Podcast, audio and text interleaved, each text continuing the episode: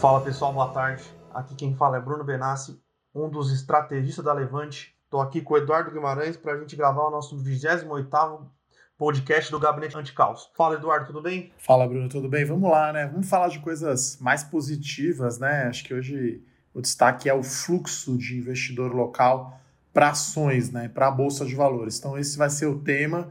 A gente vai mostrar que mesmo com a queda forte da Bolsa no mês de março, 30% de queda, e no acumulado do ano, né, até segunda-feira, estava acumulando uma queda de 31,7%, enquanto a gente grava aqui na volta do feriado, até estava comentando com o Bruninho aqui, a bolsa norte-americana caiu 3, o ADR brasileiro caiu 3, mas hoje como o Trump disse que vai, enfim, vai subir o preço do petróleo ali para não falar uma coisa pior, o Ibovespa subindo 2%, 80.700 pontos, então tá uma beleza enquanto a gente grava aqui, né, Bruninho? É, realmente, a gente estava, a gente tinha imaginado, né, que devido às quedas do, do EWZ, né, que é o ETF, ele não replica o Bovespa, né, mas é, é bem similar à composição do Bovespa lá fora, é, a gente imaginou que hoje a gente ia ter um dia mais amargo aqui, né? Mas não é o que aconteceu, né? Que, que é uma novidade, né?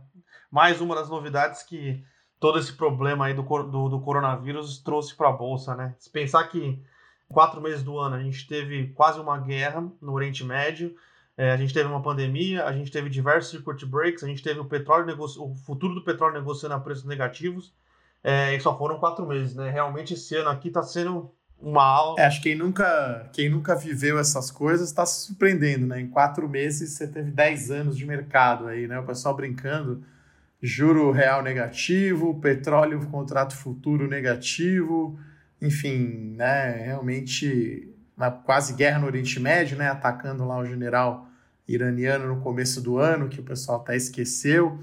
Enquanto a gente grava aqui também o petróleo do tipo WTI, uma forte alta, né, por conta do Trump, né, lembrando que o WTI é o petróleo referência lá para os Estados Unidos, né, então tudo isso aí é o pano de fundo para a gente falar aqui do fluxo né, de investidores é, brasileiros, né, local. Né? Você tem dois fluxos para a Bolsa, né, o do gringo, que a gente vai falar em outro momento, e hoje a gente vai falar aqui os dados até março né, do fluxo de investidores na Bolsa, na B3. É, aí entra o investidor pessoa física, né, CPF, é, cada vez maior o número de CPF na, na Bolsa, mas com, é, o relativo, né, comparado com outros países, o percentual da população era bem baixo, né, Eduardo? E os fundos de investimento, né? Desde é, o começo de 2016, a gente teve muito fundo de investimento de ação sendo é, lançado, né? Ou casas que não tinham essa classe de, de ativo entre, é, entre os fundos que ela oferecia, começando a oferecer, né? É, então, desde 2016, né, lembrando que esse, o, esse bull market que a gente passou não começou ano passado, né? Esse bull market que a gente passou começou ali no meio de 2016. Então, é, foram bons anos aí de altas do Ibovespa e normalmente esses movimentos eles trazem é, muitos de nova, novas casas ou, ou novos fundos para o mercado, né? É, são quatro anos aí, ou eram quatro anos de bull market, mercado de alta. Então, 2016 rally do impeachment da Dilma, 17, 18 e 19, ano passado 32% de alta, né, o Ibovespa.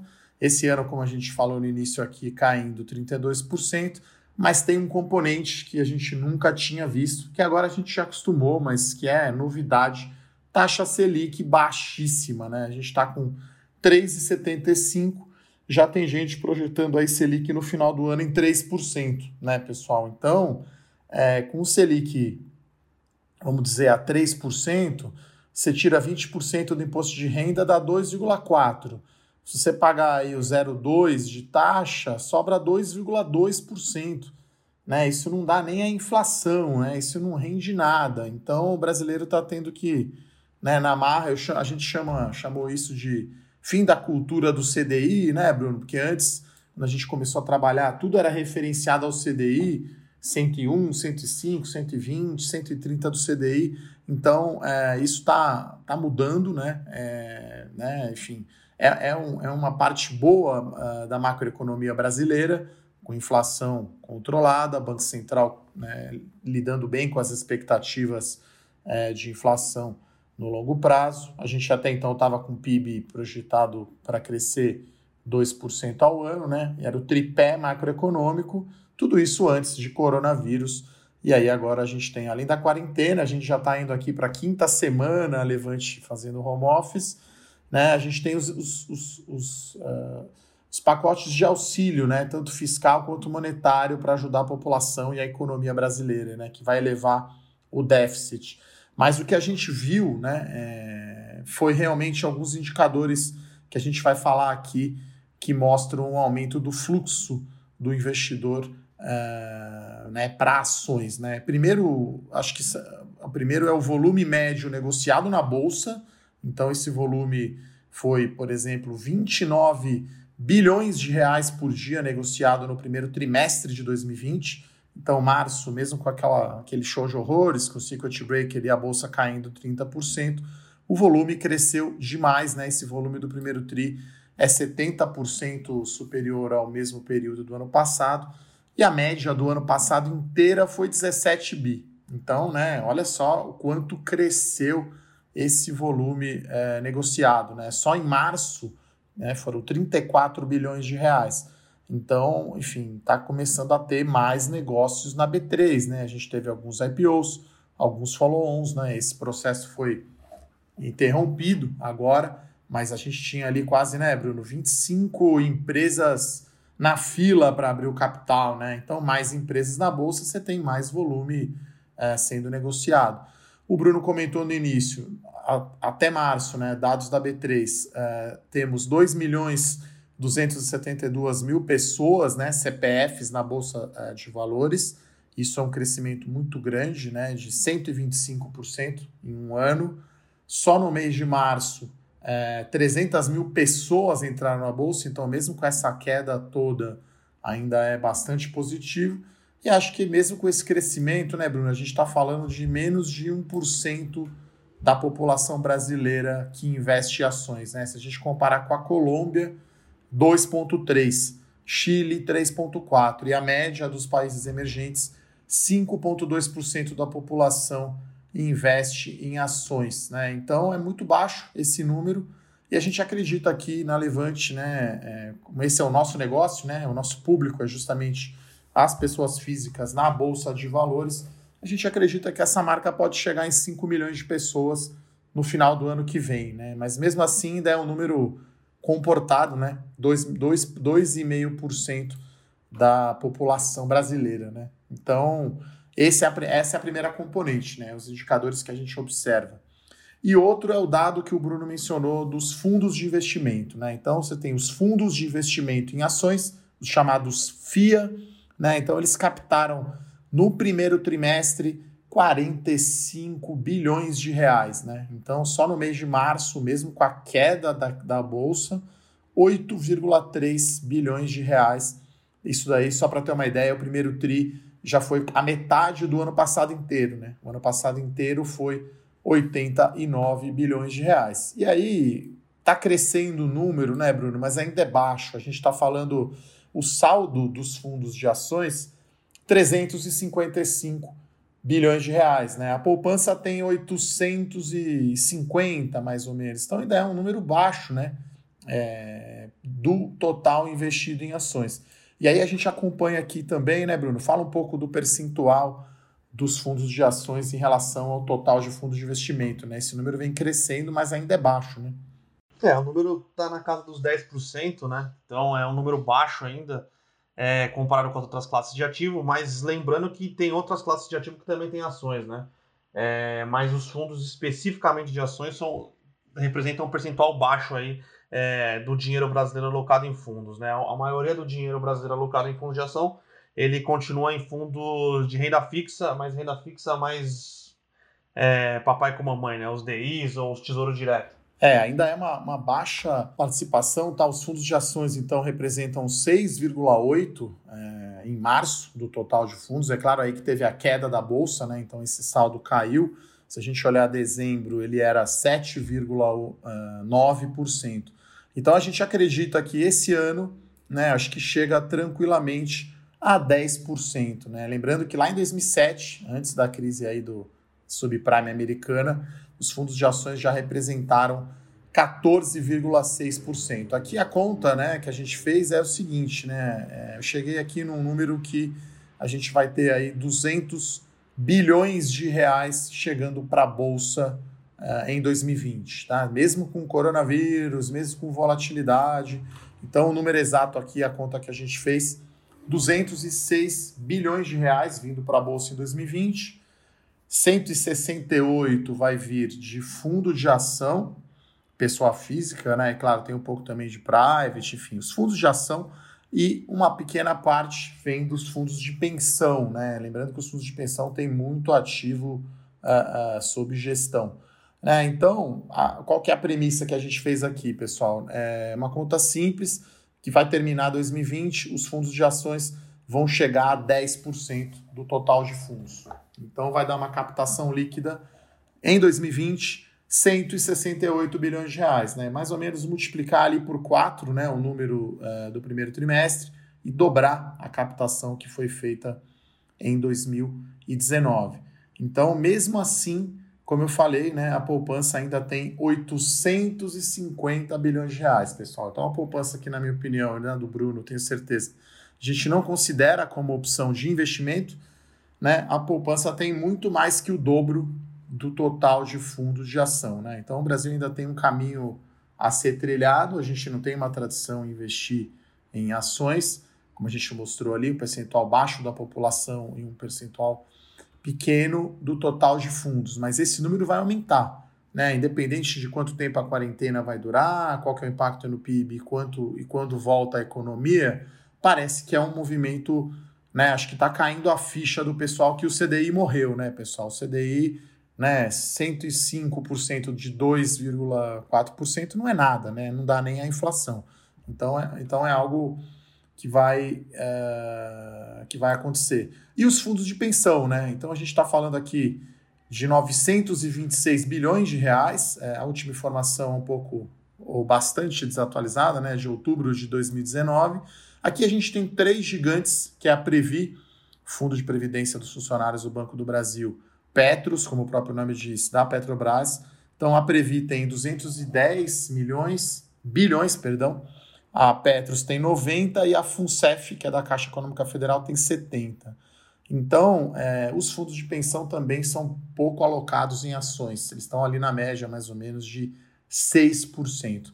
Então, se aumentar de 6 para 10, esse 4% representa aí cerca de 36 bilhões de reais. Né? Então a gente faz essa conta, 168 ali com 30 e poucos, 206 bilhões de reais de recursos só no mercado local, hein?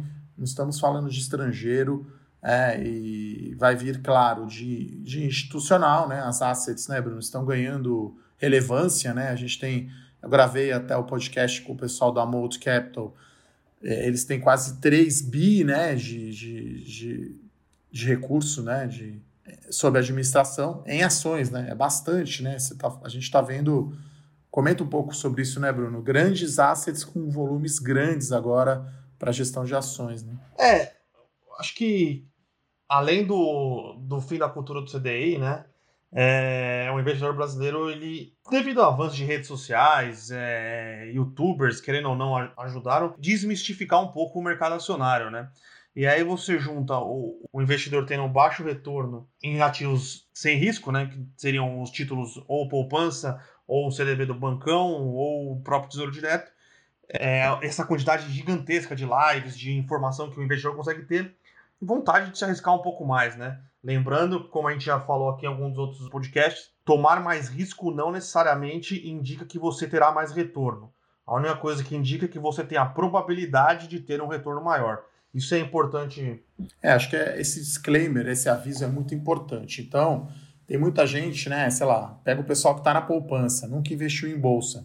Começa a aumentar gradualmente a sua exposição, né? Eu uso um exemplo, é que agora esse exemplo não é tão bom, porque né, o aeroporto está praticamente fechado, mas pega alguém que nunca voou de avião, não vai pegar o primeiro voo para Tóquio, que vai levar dois dias para chegar. Vai para América do Sul, vai para o Nordeste. Então, tira o dinheiro da poupança e vai gradualmente aumentando o seu risco em ações, mas repito, nunca, em hipótese nenhuma, coloque 100% do seu dinheiro em renda variável. É muito risco, como o Bruno falou. Né? Então, é... porque antes né, o CDI, na época ali do overnight, né, na época dos nossos pais, ele era muito alto, tinha liquidez diária e risco baixo. Então o brasileiro acostumou né, ganhar 1%, é, 1% ao mês com liquidez diária e sem risco. Então agora, o que, que o brasileiro vai ter que fazer? Ele vai ter que ter mais prazo, ele não vai poder deixar o dinheiro dele todo com liquidez. Então você vai primeiro constituir a sua reserva de emergência. Um ano de despesa é um número bom. Deixa lá no, no fundo DI com taxa de administração baixa. Esse é o seu dinheiro de emergência, o seu, entre aspas, seguro-desemprego. E aí, depois disso, você começa a pôr em outros ativos, ativos atrelados à inflação, fundo imobiliário, fundo multimercado e ações. E aí você vai construindo a sua carteira. Então, é, você tem que sim que correr mais risco, mas você tem que se adequar ao seu perfil, né? É, e diversificar. Acho que essa é, a essa é a nossa mensagem aí mais importante e aí, é, muita gente que entrou, né, novato aí na bolsa, acho que talvez tenha errado a mão e colocado muito mais dinheiro do que deveria. Então, acho que essa foi uma grande aula, né, Bruno, de, de você saber. Se você não consegue dormir à noite, porque você está olhando a sua cotação lá no home broker, está vendo seu patrimônio é, cair, você fez errado. Se você está tranquilo demais, você também fez errado, né? Porque provavelmente está na poupança o seu dinheiro e daí você não está ganhando nada, né? Então, assim, não, não dá para ser tudo na vida 8 ou 80, tem que ser o meio termo, né? Então não dá para ser 100% renda variável, não dá para pôr dinheiro na poupança. Então acho que tem que ter, né, tem que ser comedido e aos poucos você ir aumentando o risco, para você ir aprendendo, né? E essa crise, infelizmente, foi uma aula, né, de, de risco, né, de você ver a bolsa chegou a cair 45% aí no pior momento né, do, do ano. E foi muito rápido, né? E o problema foi muito rápido e foi numa época que muita gente estava entrando no mercado, mas... É, o que fica assim de mensagem final é que assim, o mercado de capitais brasileiro é muito forte. Né? Então, claro, os IPOs agora estão suspensos, mas, suspensos, mas devem voltar no segundo semestre. Então, essa tendência vai, vai continuar na nossa visão. Vai aumentar a quantidade de pessoas físicas na Bolsa, vai chegar em 5 milhões, não sei se dezembro 21, mas em algum ponto ali de 22, vai aumentar a quantidade de recurso investido em fundo de ação. Os fundos de pensão vão ter que pôr em ações também para poder ganhar mais, né, para poder cumprir as suas metas, e mais empresas na bolsa, mais ação, mais liquidez, mais volume. Então é o que a gente enxerga, né? É, e aí é importante você, claro, é, é, investir em ações, mas sempre com educação financeira, né? Esse é o compromisso principal da Levante. E a gente tem observado, né, com esse monte de podcast, live, conteúdo como gabinete e relatórios, que o brasileiro está lendo sim, está assistindo, está tá aprendendo, está melhorando. Então, é claro que vem de uma base mais fraca, né? Não é tradicional o brasileiro estudar né, sobre educação financeira, mas pelos nossos clientes aqui, a gente já observou uma melhora considerável aí nesse tempo, né, Bruno? É, o que é bastante positivo, né? Porque é importante, porque ajuda a desenvolver o mercado, mercado de capitais e ajuda a desenvolver a poupança do brasileiro, né?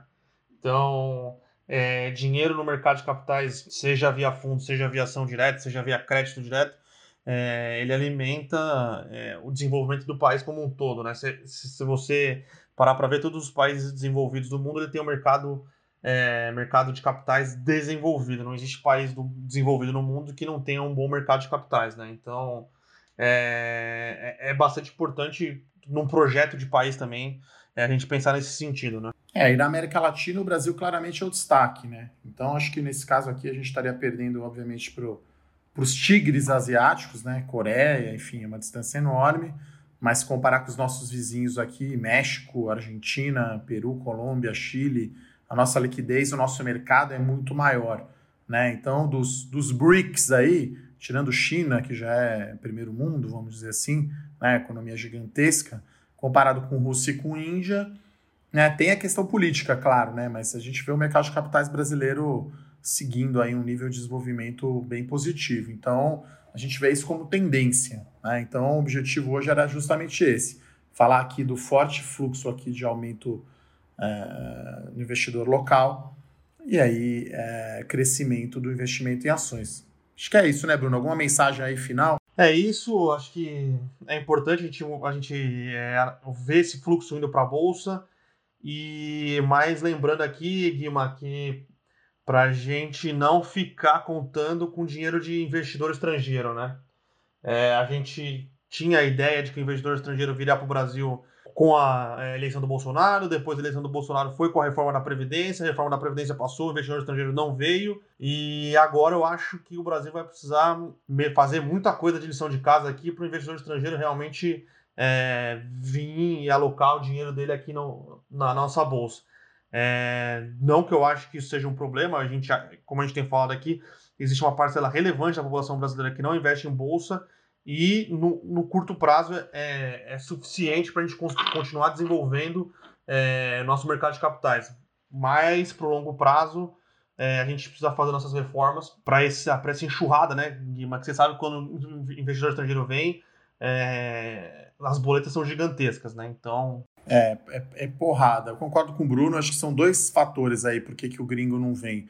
Primeiro que a dívida pública brasileira vai aumentar e o risco país subiu e tem a questão fiscal e, e as reformas políticas estão meio atrapalhadas.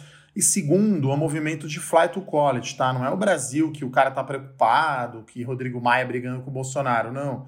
Para o investidor estrangeiro, o mercado emergente é tudo muito parecido, né? Ele não vê muita diferença entre Chile, Brasil e Argentina, mas ele olha lá a Treasury americana, né, que é a taxa livre de risco, está pagando 0,7, né? 0,6. Então ele tira o dinheiro do mundo inteiro e coloca lá no título de dívida americana. Ele quer reduzir risco geral. Então acho que tem essas duas componentes, né? Então o rate do Brasil acho que demora um bom tempo agora para virar grau de investimento por conta desse aumento no endividamento para né, o pacote de ajuda aí na economia. É, precisa fazer reforma e precisa voltar a crescer, né? Então leva um tempo. Por enquanto, a gente praticamente vai contar somente com investidor local. É claro que em IPOs né, vem um pouco de estrangeiro, mas né, com, com mais opções, né, com mais empresas e mais setores na bolsa, melhor, né, mais opções. Mas a gente não vai contar com aquela, com o tissue money, vamos chamar assim, com aquela enxurrada de recursos do gringo aqui. Acho que é local mesmo. Enfim, a gente vai falar depois mais sobre o estrangeiro, mas hoje falamos mais no local. Acho que é isso, né, Bruno? Mais uma vez, um prazer aí participar do podcast contigo. Valeu, Guimarães. Sempre um prazer. Valeu, pessoal. Um abraço e até a próxima. Valeu, pessoal. Boa tarde. Até. Tchau, tchau.